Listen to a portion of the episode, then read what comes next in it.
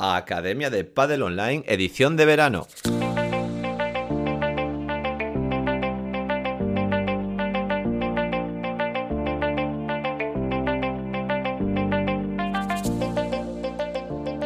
Hola a todos y todas, soy Jaime Barral y os doy la bienvenida una semana más a la Academia de Padel Online, el programa de podcast para entrenadores y gestores de Padel. Este verano 2022 vamos a hacer un recopilatorio de los mejores podcasts del invierno de los dos últimos años. Hoy os voy a dejar con uno que os ha gustado mucho, porque sé, lo sé porque tiene varios miles de escuchas y también la verdad es que es uno de mis preferidos. Pero antes de nada recordad que en la plataforma de la academia de padelonline.com tenéis formación de pádel. Tenéis el curso de instructor, de monitor y de entrenador, que lo estamos acabando y lo finalizaremos a lo largo de este 2022. También tenéis el curso de gestor, de marketing, de análisis de vídeo y del remate. Y la joya de la corona, la sesión es 365, que es una sesión para que podáis darle a todos vuestros niveles en clase de una sesión por día. Además, como complemento tenéis la pizarra digital, planificaciones, juegos, ebooks gratuitos y todos los recursos que necesitáis para ser profesionales actualizados de pádel. Y sin más, os voy a dejar con el podcast de recopilatorio de esta semana y ala, a disfrutar del verano.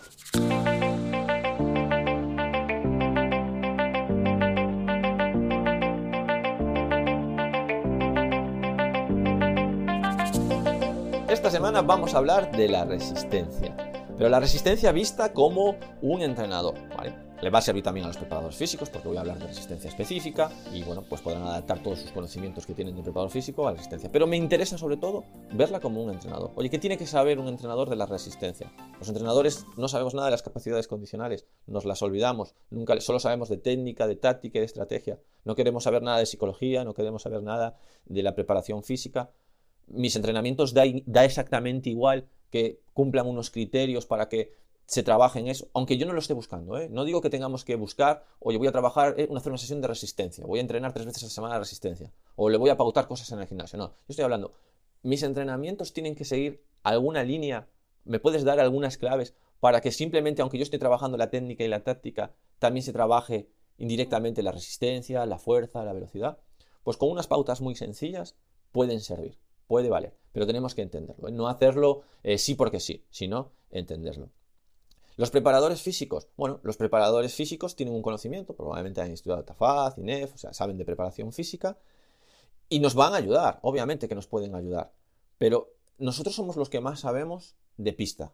A ver, yo, como conozco las dos partes, yo hice INEF, eh, lo hice en alto rendimiento, fui preparador físico eh, de varios deportes, 10 eh, años de preparador físico, es decir, si, si, no he tenido experiencia y no me he metido horas entrenando gente, he llevado gente de alto nivel, al final, eh, el preparador físico, el que es un excelente preparador físico para ese deporte, un especialista en ese deporte, también tiene que saber de ese deporte. Entonces, eso no se da muchas veces. Entonces, a veces hay que sumar el conocimiento del entrenador y el conocimiento del preparador físico para preparar a la gente. No creáis que el preparador físico, si no es un especialista, va a ser capaz de suplir el entrenamiento. Y luego tiene que conocer cómo entrenáis.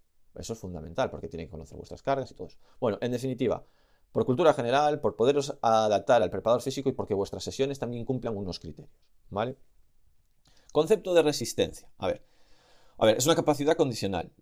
Siempre, clásicamente, se habla de cuatro, que os sonará muchísimo. La fuerza, la resistencia, la velocidad y la flexibilidad. Esas cuatro palabras las tenéis que memorizar. O sea, esto es lo mínimo. Si no sabemos esto, eh, no sabemos prácticamente nada de preparación física. Es como si eres un entrenador de pádel y no sabes lo que es la derecha, el revés, la volea derecha, la volea revés y el remate.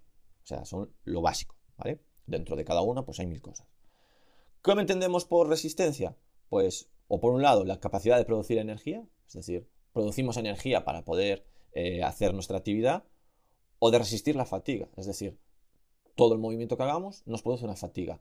Cuanto más hagamos ese movimiento, cuanto más hagamos esa carga, pues más fatiga tenemos. Entonces tenemos que resistirla. Producir energía y resistir fatiga, básicamente.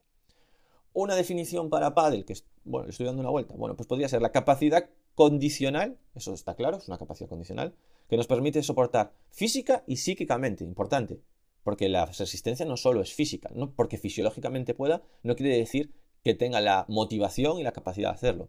Y al revés, fisiológicamente no puedo, pero que sí que psíquicamente puedo, ¿vale? Una carga específica de trabajo, Es decir, esto es pádel, no es ir a correr, no es bicicleta, no es natación. Eh, tiene una especificidad, es decir, pues principio es intermitente. Bueno, lo veremos ahora. De intensidad variable, ¿vale? Es decir, la intensidad no siempre es la misma, es variable, a veces hay más, a veces hay menos.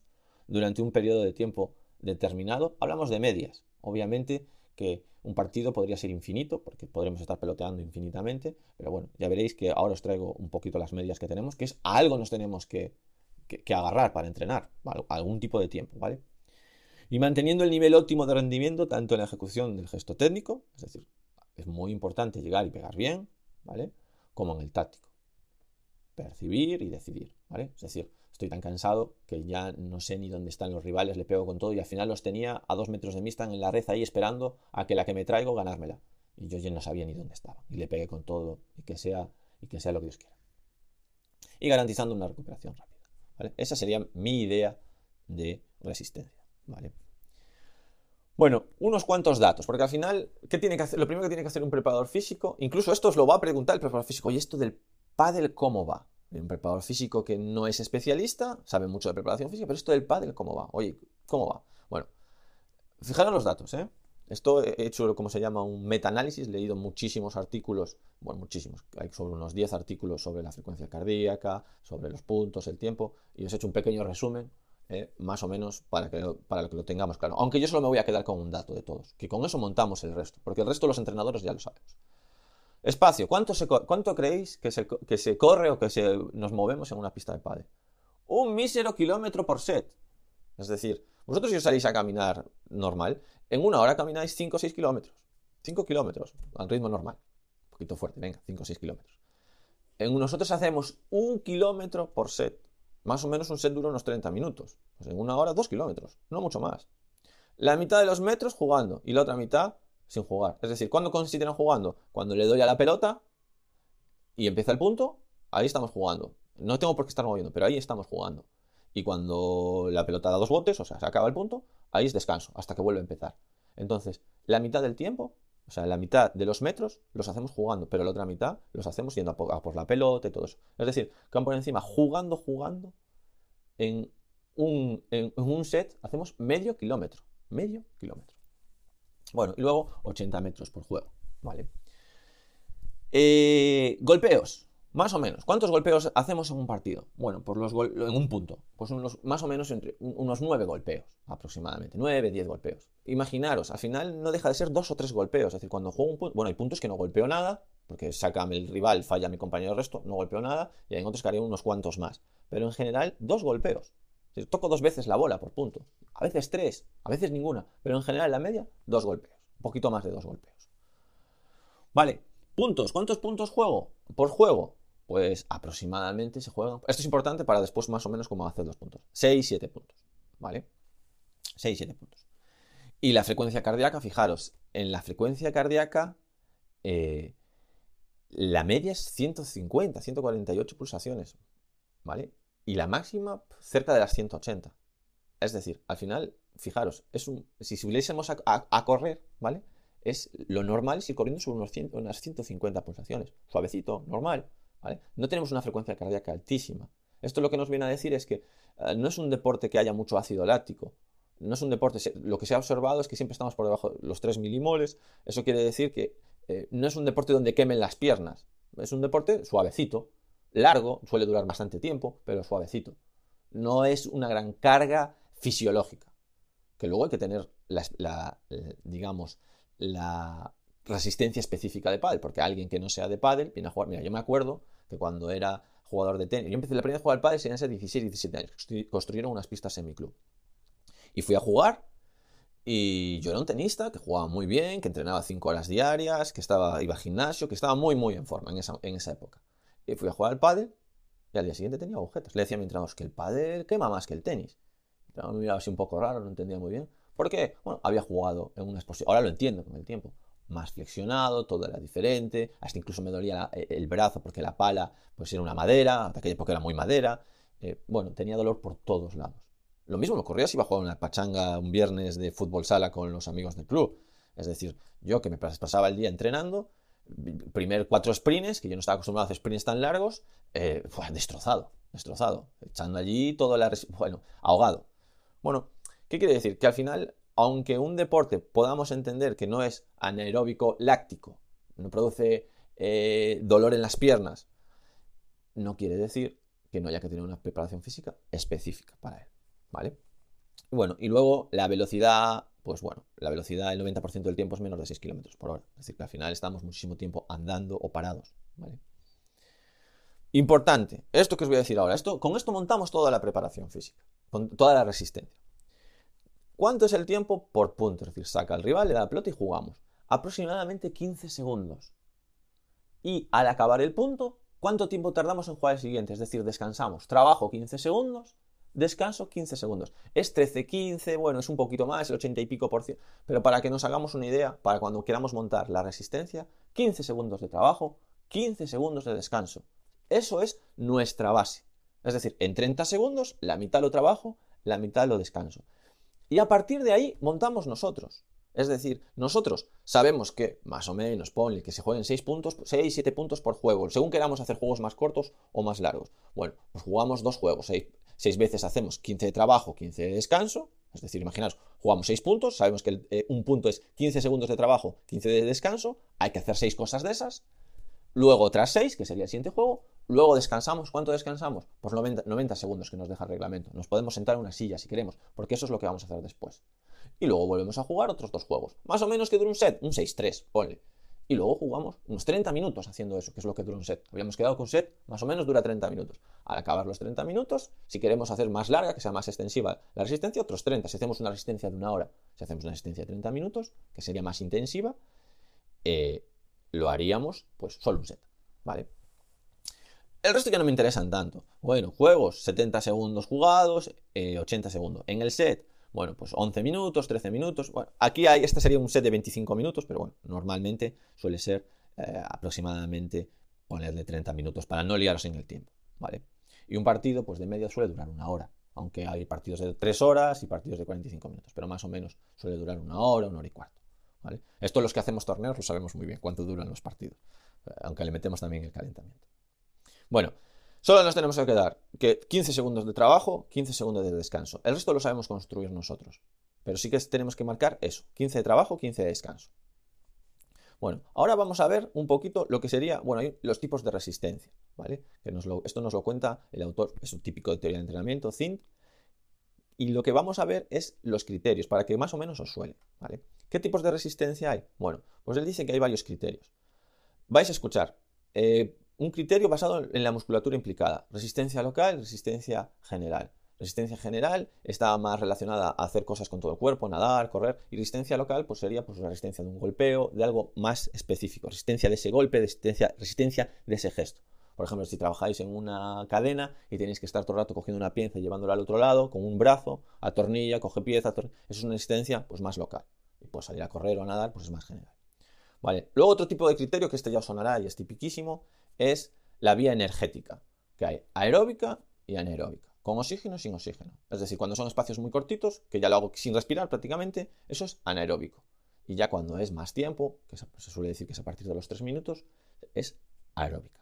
¿Vale? No nos vamos a meter en esto porque esto sí que ya es más. Eh, habría que hacer un especial de aeróbico y anaeróbico. Dentro de la anaeróbica está, sonará la láctica y la láctica. Y todas estas tienen potencia y capacidad. Pero no entremos en eso, ¿vale? Eh, formas de trabajo del músculo, dinámica o estática, ¿vale? Podría ser, pues, correr es más dinámica y, por ejemplo, pues hacer flexo-extensiones, o sea, saltos, pues sería más estática, ¿vale? Duración de la carga, las hay cortas, las hay medianas, larga 1, larga 2, larga 3, larga 4, larga 5. Lo digo porque esto vais a escuchar muchas veces, resistencia 4, resistencia, es, se escucha menos, ¿vale? Pero podríais escuchar. Sobre todo quedas con, eh, aeróbica y anaeróbica, fundamentalmente. Luego vais a escuchar esta, que esta, esta ya os normalmente descoloca a todo el mundo, también me descoloca a mí, relacionadas con otras condiciones físicas, ¿no? Pues con otras capacidades. Pues fuerza, resistencia, resistencia a la fuerza explosiva, velocidad de resistencia, resistencia de sprint. Bueno, son muchas, son varias. Al final aquí os tenéis que quedar que eh, el unir una con otra depende de los autores y no hace falta que le prestéis mucha atención a esto, ¿vale? Porque al final lo que os va a liar la cabeza es lo que es si es resistencia a la velocidad o velocidad de resistencia. Bueno, al final eso es simplemente ponerle un nombre.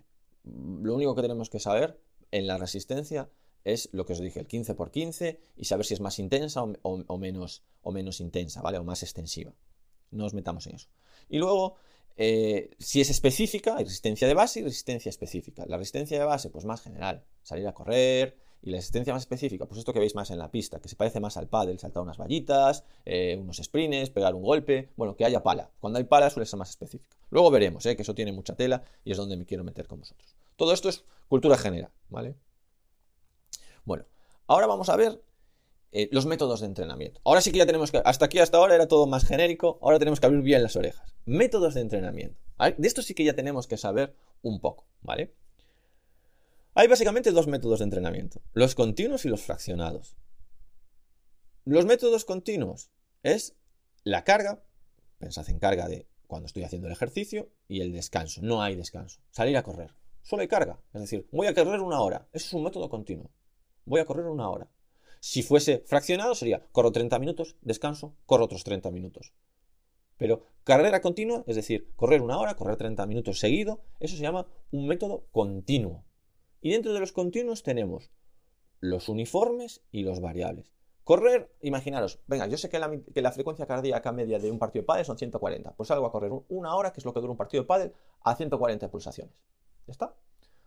Preparación física hecha. Ya tengo la carga de trabajo y ya tengo la preparación física hecha. ¿Podría valer? Sería una manera.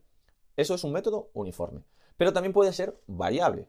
Es decir, bueno, salgo a correr una hora o salgo a correr 30 minutos si lo quiero hacer más intensivo o más extensivo. Si quiero trabajar el set o quiero trabajar el partido, ¿vale? Pero lo hago variable. En vez de uniforme, lo hago variable. ¿Qué es variable? Esto ya se empieza a aparecer. 15 minutos a intensidad, 15 minutos más suave. 15 perdón, segundos. 15 segundos a intensidad, 15 más suave. 15 a más intensidad, 15 más suave. Y ahí ya es variable. La intensidad es variable. Al final corro al mismo tiempo, pero lo corro metiendo más intensidad, menos intensidad, más intensidad, menos intensidad. Cuando pasamos al otro bloque, al fraccionado, tiene que haber momentos de descanso, momentos en el que pare. Puede ser interválico, ¿vale? ¿Qué es interválico? Bueno, pues ¿cómo es el descanso? ¿Qué es la diferencia entre, entre el interválico y el de repeticiones? El interválico, el descanso, pues es un descanso no completo, no descanso del todo, es decir, descanso 20, 30 segundos, pues por ejemplo, lo que hacíamos aquí. Trabajo 15 segundos, Ahora descanso 15 segundos. Esto ya se parece más. ¿Qué es descansar 15 segundos? No tiene por qué ser un descanso totalmente pasivo. Puede ser caminar, hacer abdominales, lo que sea. Trabajo 15 segundos, luego camino 15 segundos. Hago, yo qué sé, saltos, burpees, eh, sprints, eh, lo que tenga que hacer durante 15, golpeos, lo que tenga que hacer durante 15 segundos, juego partido, punto, descanso 15 segundos. Eso es interválico, porque ese descanso no es total. En el de repeticiones, el descanso es total, que se utiliza a lo mejor más para, para para temas donde quieres que el sustrato energético esté del todo eh, preparado, es decir, más de velocidad, donde yo quiero, por descanso 5 minutos, ni siquiera la, pausa de, cambio de set de 2 minutos, digamos, podría llegar a ser una recuperación total. Se va apareciendo más, que obviamente la de entre puntos, que solo son 15 segundos, pero 2 minutos, no, es por lo menos llegar a los 5, entre los 5 y los 10 minutos para descansar bien y poder estar totalmente recuperado. Así que el método fraccionado de repeticiones, bueno, lo utilizamos menos. ¿Qué vamos a utilizar mucho en Paddle? El método interválico.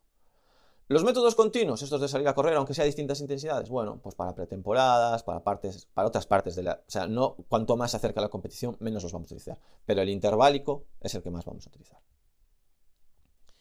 Bueno, esos son los métodos, esa es la teoría general. Ahora, ¿qué medios utilizamos? Es decir, ahora estos nombres ya os utilizan más. ¿Os suena lo de Farley, carrera polaca, interval training, carrera continua? Bueno, todas esas cosas eh, son, digamos, las herramientas que tenemos para utilizar nuestro método. ¿Qué es la carrera continua? La carrera continua es la de salir a correr y es todo continuo, que puede tener intensidades o no, pero es carrera continua. Generalmente no es con intensidades, ¿eh?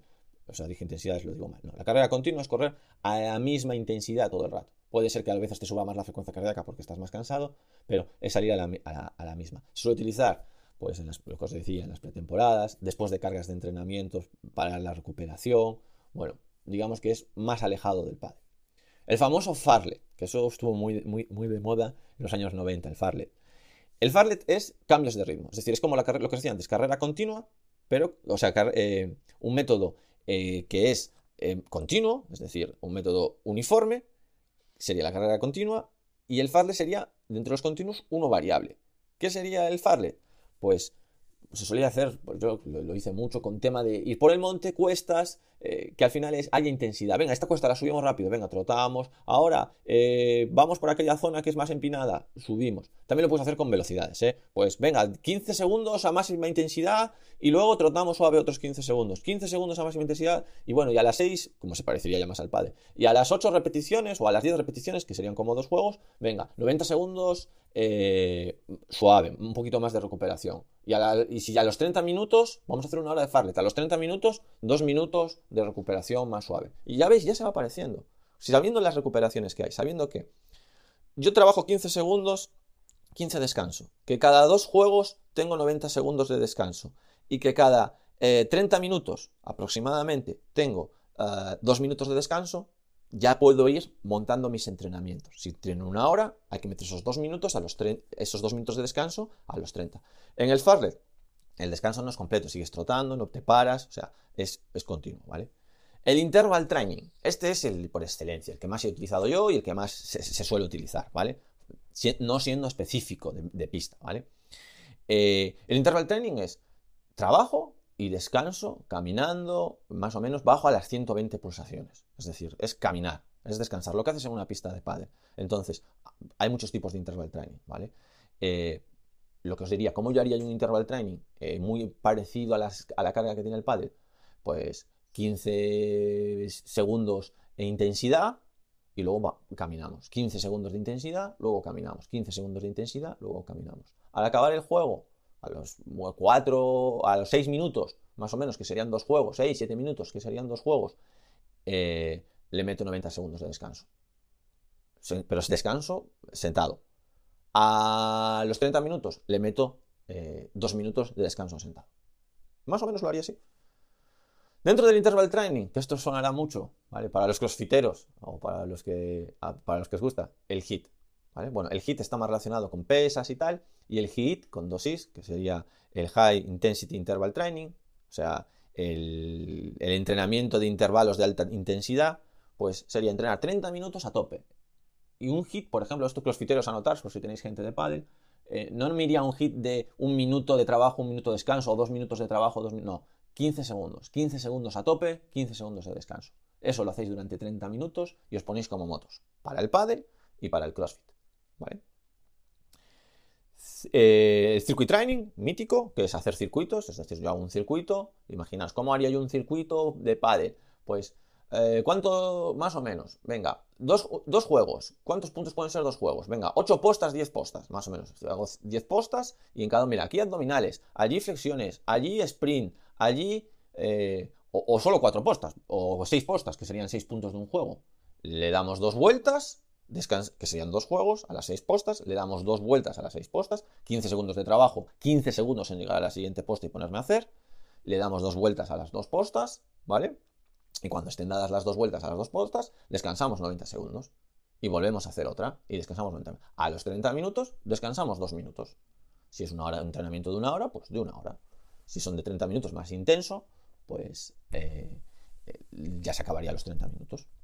Y tenemos mucho, el tempo training, el ritmo training, hacer cuestas, carrera de variación de velocidades, sprints. Pero bueno, yo creo que con que os quedéis con el interval training, el HIT, que está, el HIT, que está ahora muy de moda eh, por el tema del CrossFit, eh, bueno, con eso ya, ya, lo tenéis. Después tenemos más específicos, tenemos circuitos técnico-tácticos, es decir, sería como, como, como el circuit training, pero, pero, pero de voleas, es decir, pues hago estas postas, aquí haces esto, aquí haces, pues aquí haces... Ah, 15 segundos de trabajo, pues te tiro pelotas y las intentas traer. Aquí haces multisalto, luego te pasas al siguiente y haces voleas contra la pared. Luego te pasas al siguiente y haces lanzamientos de balón medicinal y luego vuelves otra vez y hago así seis postas y lo mismo, siempre con, ese sistema de segundos. A ver, los podéis cambiar, podéis hacer, en vez del 15-15 podéis hacer 10-20, eh, o sea, todo luego ya sería un poquito, pues, eh, meterse más a fondo. Pero como línea general, meteros eso en la cabeza. Modelos tácticos específicos, también podrían ser, en vez de haciendo técnica, haciendo táctica, y tareas jugadas. Pues en las tareas jugadas, pues ampliar el espacio, bolas más lentas, elevar la red, eh, jugar a meter, es decir, hacer los puntos más largos, siempre respetando ese 15-15, ¿vale? Bueno, ¿cuáles serían los objetivos del entrenamiento de resistencia? Fijaros, que esto cambia un poco, ya no nos metemos en aeróbico, anaeróbico, larga distancia, corta distancia. Eh, para mí los objetivos de, la resistencia en el pádel sería mantener la intensidad durante el punto, es decir, que yo sea capaz de jugar los puntos a alta intensidad, a la intensidad que me requiere mi nivel, ser capaz de jugar juegos, ¿vale? Es decir, durante todo el juego, los dos juegos, ser capaz tanto al saque como al resto, ser capaz de jugar sets a la intensidad importante, ser capaz, fijaros, ahora viene lo importante, que nunca se piensa en esto y es importante, ser capaz de jugar los partidos, que esto sería un partido, ser capaz de jugar torneos. Es decir, el preparador físico o el entrenador no nos tiene que preparar solo para jugar partidos físicamente. Oye, juega como, como un león, como una leona el partido. No, no, torneos. Yo estoy entrenando, imagínate, eh, dos o tres veces a la semana y ahora me apunto a un torneo. Y en el torneo tengo que jugar miércoles, jueves, viernes, sábado y domingo, si llego a la final. Cinco partidos seguidos. Quizá ese domingo cuando me levante por la mañana eh, no estoy ni para jugar al pádel ni para hacer nada. Estoy destrozado. ¿Por qué? Porque esa carga de entrenamiento nunca la he tenido. Y, creedme, si yo a la carga de entrenamiento que tengo ya en la competición nunca he llegado en el entrenamiento, es imposible que sea capaz de rendir bien. Entonces, si yo tengo que jugar cinco partidos de una hora, una hora y cuarto, y yo esa carga nunca la he tenido, ¿cómo mi cuerpo puede estar preparado? Es imposible. Por lo menos tengo que estar haciendo eh, cinco sesiones semanales. Cuando quiera preparar eso. Me no, pero es imposible. Bueno, es imposible, pues no iré bien preparado. Es como el que quiere correr una maratón y dice, no, pero es que yo nunca corrí eh, los 42 kilómetros, nunca. Bueno, si nunca los corriste, el día que te enfrentes vas a flipar. Va a ser muy difícil que te enfrentes a eso. No te digo que lo corras el día antes, obviamente, ni tampoco te digo que hagas las sesiones de resistencia y que te prepares para un torneo eh, la semana justo anterior. Obviamente la semana anterior ya es precompetitiva, ya no estamos trabajando esa resistencia al mismo nivel. Pero sí que tienes que haber hecho esa carga antes. Y eso es lo que nos pasa. Y ya no te digo lo siguiente, que es preparar una temporada. Me voy a jugar un junior o un jugador eh, de nivel medio que un jugador cualquiera que diga, este verano voy a jugar todos los torneos del verano, que es un torneo cada semana. Durante 10 eh, semanas voy a jugar 10 torneos. Es que eso es duro físicamente. Y eso tenemos que estar preparados para eso. Oye, no voy a ganar todos los partidos y a todas las finales. O a lo mejor juego 2, 3 partidos semanales. Bueno, pero está acostumbrado a jugar dos o tres. Si estás acostumbrado a jugar dos o tres partidos semanales, tranquilo, no vas a tener ningún problema. Vas a poder jugar durante 10 semanas un torneos, ¿vale? Entonces, para mí, ese es el objetivo de preparar la resistencia. Es decir, es desde lo micro a lo macro, desde preparar el punto, desde ser capaz de jugar los puntos siempre bien, a ser capaz de jugar eh, una temporada bien. Aquí ya no hablamos de ciclos olímpicos ni nada, una temporada, es decir, pues un periodo. voy a jugar los torneos de Semana Santa, voy a jugar los torneos de verano, voy a jugar para el Pro Tour. Venga, compiten una vez o dos veces al mes. Pues compiten más, porque al final juegan mucho más que eso, no solo juegan eh, lo de para el Pro Tour, tienen más cosas, juegan más partidos. Y es que al final hay que aguantar. La, resistencia tiene que estar pensada tanto en los entrenamientos, hay que aguantar los entrenamientos, obviamente, que tienen un físico para los entrenamientos, y también para la competición. Es decir, no solo estamos pensando en la, en la competición. Bueno, criterios metodológicos. Esto es importante. Y aquí ya no diría criterios metodológicos, diría tipos de preparadores físicos. Vale. Digamos que hay tres, partes de la temporada o tres maneras de enfocar la resistencia. La resistencia general, ¿vale? Que, bueno, pues la resistencia general es lo más alejado de la pista, pues lo de salir a correr, lo de ir a correr al monte, lo de hacer otros deportes que me puedan servir para mejorar la preparación física en mi deporte, ¿vale? ¿Qué tipo de, de preparador físico? Bueno, pues ese es el preparador físico que os encontráis, genérico en un gimnasio. Oye, yo quiero eh, hacer un poco también de físico aparte de jugar al pádel. Me voy a un gimnasio y le digo, ya hazme una tabla ahí, de, yo juego al pádel, hazme una tabla de resistencia y un poquito de fuerza para estar bien. Bueno, pues os hará algo general, algo general. No esperéis especificidad, es general, mejoráis vuestra condición física general y eso va a tener, ¿va a ser positivo el pádel? Por supuesto va a ser positivo el pádel. Y esto es una de las cosas que tenemos que tener en cuenta, que a veces los, los preparadores físicos nos volvemos locos con la especificidad.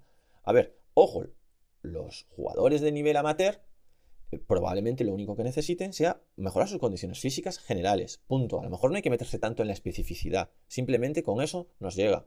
¿eh? juegan una o dos veces, o incluso a veces tres veces por semana. Con tener una buena condición física les es suficiente como para soportar esas cargas. ¿vale? Todo lo contrario lo digo para un jugador profesional. Muy poco, muy poco de trabajo general, de trabajo eh, que no sea específico de padre. Y en la iniciación, es decir, en los niños que están, mucho general. Al final esto pensar que es como una, pirámide, o sea, un, castillo de, de cartas. Cuanto mejor sea nuestra condición física general, más arriba vamos a poder llegar. Digamos que cuando ya nos metemos a hacer algo específico, lo que estamos es yendo totalmente vertical. Pero al principio hay que trabajar en horizontal, hacer una buena base, luego seguir al siguiente escalón, al siguiente escalón. Entonces, preparadores físicos, entrenadores, con los niños es muy importante el trabajo de la condición física general, ¿vale? Lo que toque en cada etapa, ¿eh? que cada etapa sensible a una de las capacidades físicas, a varias capacidades físicas. Entonces, eso es lo general, ¿vale? Como jugadores, bueno, pues ya sabemos que al final, pues eh, esto que nos van a hacer en un gimnasio no va a ser lo más específico, pero nos va a venir bien. Luego, ¿qué es la dirigida? Que sería la del medio, ¿vale? ¿Qué es la, resistencia dirigida? Bueno, pues aquí es donde están la gran mayoría de los preparadores físicos que entienden que están haciendo específico, ¿vale? Y es hacer algo en pista, con pala, y es un pseudo entre lo general, ¿vale? Y lo, y lo específico, específico de pádel. Pues hago unos golpes, un circuitito, hago unos golpes, luego lanzo unos balones medicinales, luego hago unos saltos. Eso no es eh, específico, específico. Eso es una mezcla, va por el medio. Esto hay mucho, o sea, mucho entrenador que cuando ya tiene un cierto nivel, típico que está allí tirando las bolas, que las tira como puede y tal, que no fue jugador, viene del atletismo, viene de otro, eh, que se intente ejercicios que, los entrenadores decimos, bueno, más o menos y tal. Que vemos allí el típico, digamos, es un preparador físico o es un monitor que está empezando, ¿vale? Sabe mucho de preparación física y sabe poco de pádel. Y se nota en pista, sobre todo porque tiene poco nivel, ya se nota cómo lanza la pelota. Bueno, este es el otro preparador físico que vamos a encontrar. Esto lo podemos llegar a tener en nuestra escuelita, tener un preparador físico general que se especializa un poco en pádel y de vez en, cuando entra algo en pista. Esto sería el dirigido. Ahí los entrenadores tenemos que ayudarles. Ayudarles con juegos, con ejercicios, que te explique qué quiere trabajar, tú decirle. Aquí es fundamental el entrenador, no dejarlo solo, porque no, no tiene el bagaje de horas de pista para que se le ocurran tareas eh, que sean divertidas, que tengan lógica, que se parezcan al pádel. ¿No? Va a intentar hacer algo como eh, que vosotros ahora os pidan que hagáis un, pues no sé, una tarea de, de hockey. Bueno, algo se os ocurre, pero entre, alguien que tenga experiencia dice, esa tarea es un poco rarita. Vais a hacer cosas, yo qué sé, juegos parecidos al pádel, ya veréis, al final es así. Vale, y luego la resistencia especial, también se le llama de juego, mixta, de competición, se llama muchas maneras, ¿vale? Resistencia de competición. Y esta ya sería una, una resistencia eh, donde está todo, todo integrado. Es decir, así es como trabajan eh, los equipos de, nivel de fútbol. Vosotros pensad que a lo mejor un equipo de fútbol, yo estuve en un grupo de investigación donde había muchos, muchos que eran de fútbol y que todos acabaron en buenos equipos de preparados físicos, preparados de lesiones, de segundos entrenadores. Bueno, al final son gente que sabe muchísimo de fútbol, saben tanto o más que el primer entrenador, tanto o más que el primer entrenador, pero se dedican a la preparación física. Son licenciados en INEF, son eh, máster en preparación física, eh, entrenadores nacionales, bueno, lo tienen todo, pero se dedican a la preparación física. Y lo que se hacen, y lo que hacen es, cuando los jugadores no están entrenando, se juntan y hacen una sola sesión donde se trabaje todo. Y hacen un, un entrenamiento integrado. Bueno, aquí esto ya lo veremos en planificación, que hay entrenamientos integrados, hay periodización táctica, los microciclos estructurados. Bueno, hay varias cosas, ¿no? Que es, conceptualmente distinto. Pero bueno, lo que intentan hacer es un solo entrenamiento, no meterle muchas horas. No como se escucha que los jugadores, pasa mucho en tenis, en pádel, que entrenan muchísimas horas. Por un lado voy con el psicólogo, por otro lado voy con el entrenador, por otro lado voy con el preparador físico. ¿Cuándo entrenaste? Seis horas al día. Eh, como decía Mourinho, ¿vale? Que es el máximo exponente de la periodización táctica. Eh, mis, mis jugadores entrenan 90 minutos, que es lo que de un partido de fútbol. No entrena más, 90 minutos todo lo que ocurra fuera de esos 90 minutos me interesa. 90 minutos eh, donde estamos trabajando, bueno, por lo que necesita el equipo. Entreno a equipos, no jugadores. Bueno, pues lo que, que quiero decir con esto es que al final a lo mejor en el pádel, cuando, cuando ya se trabaja a nivel profesional y el trabajo eh, más de eh, resistencia de competición, ya debería ir integrada en los propios entrenamientos. Con un par de... Con respetar estos tiempos, con trabajar conjuntamente, 15, 15 segundos de trabajo, 15 de descanso, hacer a, tope lo que esté haciendo el técnico, eh, esos 15 segundos, eh, eso ya le llega. Imaginaos que a mí me dais, que yo soy preparador físico de un jugador profesional, y que voy con su entrenador y le digo, bueno, pues todo eso que tú quieres hacer, entrenador, eh, vamos a hacerlo de esta manera. Mira, me pones que trabaje eso 15 segundos y luego le das 15 segundos con trote suave o, descansando y me lo vuelves a trabajar otros 15 segundos. Y te marco todas estas pautas. Para mí ya es una sesión de resistencia. Ya es una resistencia. Ya no tengo que al, salir decir, venga, y ahora vamos a hacer resistencia. Hoy toca ir a correr al monte. No, ya me lo ha hecho en el entrenamiento. Y el entrenador se le ha cambiado un poquito las pautas. Simplemente le he dicho, oye, trabaja de esta manera, con, estos, con este trabajo y con este descanso.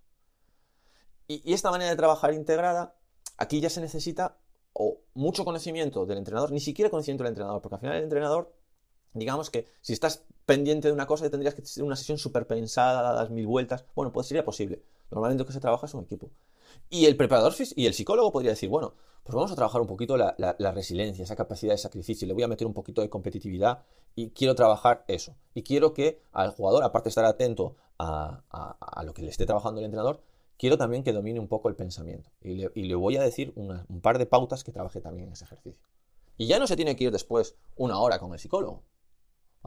Y todo eso lo vamos metiendo en la sesión. Y no quemamos a los jugadores y les metemos tantas horas de práctica. Que yo sé que hay jugadores que le gusta, porque están acostumbrados a ese sistema, y que le gusta meter muchas horas de práctica. ¿Vale? Y bueno, y para acabar, os daría unas consideraciones así un poquito para, para, el, para este entrenamiento integrado, ¿vale? Eh, que, no todo es, que no todo es, eh, aunque ahora digáis, bueno, ostras, pues yo quiero hacer entrenamiento integrado. Bueno, fijaros, es más difícil controlar la carga, en este entrenamiento integrado. Es decir, no es como el otro, para el preparador físico le es mucho más fácil ver pulsaciones, eh, saber trabajo, descanso, porque aquí es muy jugado. El entrenador puede estar haciendo un partido, eh, puede estar haciendo, trabajando una fase del juego, puede estar haciendo algo que al final hace difícil medir la carga. Cualquier cosa que, que toques afecta al resto. Es difícil hacer test, ¿vale? Cuando test específicos son muy difíciles, por ejemplo, la resistencia que se puede medir con test de campo, que hay muchísimos, Ecusnavet, eh, bueno, hay varios, yo el que más hacía siempre era Ecusnavet, ¿no? Este es el, de los palieres, pero bueno, hay muchísimos, en laboratorio, en tema de cinta, para ver el volumen de oxígeno, bueno, hay muchos. Eh, la resistencia física es menor que los clásicos, eh, es más fuerza y más Es decir, con esto quiero decir que la resistencia física al final digamos que se trabaja un poquito menos, porque al final al ser jugado tú estás más centrado en jugar al pádel y menos eh, en, la parte de correr, porque es submáxima, bueno, es menos, ¿vale? Eh, se necesita análisis y diseño preciso de las tareas, las diferencias individuales eh, se notan muchísimo, es decir, hay jugadores que están a tope y otros jugadores que no están a tope, bueno, no, no lo puedo individualizar tanto. Se necesita motivación, es fundamental para trabajar integrado, necesitas que la gente esté a tope, para los perezosos, ¿qué solíamos hacer? Le pones pulsómetro. Es decir, mira, o estás a estas pulsaciones o te vas a la ducha, ¿vale? Eh, algunas maneras prefieren el entrenamiento, algunos jugadores prefieren lo que dije antes, el entrenamiento clásico, porque necesitan sufrir, necesitan lo duro, ¿vale? Y, pero bueno, en general, esta manera de trabajar integrada, esta manera de trabajar fuera de, ir a correr al monte, de, trabajo fuera de la pista o de trabajo muy analítico de saltar vallitas y todo esto, pues es más jugado, le suele, gustar mucho más a los, a los jugadores. Entonces yo os animo a que cuando trabajéis con jugadores que vayan a trabajar integrado, con, que el preparador físico en vez de decir, oye, pues estamos, yo lo entreno una hora y media y luego tú lo entrenas una hora y media, ¿por qué no lo entrenamos solo una hora y media, ¿vale? Que es más o menos lo que puede durar un partido, y la otra hora y media nos sentamos e intentamos hacer un entrenamiento perfecto, ¿vale? Un entrenamiento que vaya bien. Y al final, bueno, pues eh, simplemente, a ver, tiene un puede tener un poco más de costo, un que lleva un poco más de tiempo, bueno, pero luego las sesiones se repiten y todo eso, ¿vale? Entonces, en resumen, para la resistencia, y ya lo dejamos que si no me alargo mucho, eh, quedaros con el 15-15, ¿vale? 15 segundos de trabajo, 15 segundos de descanso. ¿Esto cómo lo puedo meter en mis sesiones? Bueno, pues cuando entrenéis, más o menos calculad que los ejercicios si tiráis carros, no me gustan, pero si tiráis carros, haya 15 segundos de trabajo y que luego le vuelva a tocar a los 15 segundos. Obviamente, si esto no lo, no lo tenéis eh, de cronómetro, bueno, que, tengáis esa sensación. Es decir, si yo hago un carro, imaginaros, no me gustan los carros, lo voy a repetir, si yo hago un carro y tengo a cuatro jugadores, yo ya sé que uno va a trabajar y otros tres van a estar esperando. Ya no estoy haciendo uno trabajo, uno descanso. Estoy haciendo uno trabajo, tres descanso, uno trabajo, tres descanso. Ya no vale. Tengo que hacer cosas de pareja. Si tuviese que hacer un carro, pues haría dos filas. En una fila eh, eh, trabajo, luego descanso, trabajo, luego descanso y otra fila. Y le estaría lanzando pelotas muy rápido. Eh, lo mismo, peloteos. Bueno, pues al final yo no quiero que estén peloteando todo el rato, pum, pum, pum, pum, pum, pum, pum, pum, no. Peloteos de 15 segundos, vamos a por otra pelota. Peloteos de 15 segundos, vamos a por otra pelota. Peloteos de 15 segundos, vamos a por otra pelota. Que no sea pongo la pelota en juego, pongo la pelota en juego, pongo la pelota en juego. ¿Con esto qué vamos a conseguir? Con, con el 15-15 tan simple, que si vamos a entrenar una hora, sea un entrenamiento de una hora que se parece a la carga del pádel. Entonces vamos a mejorar la resistencia del pádel.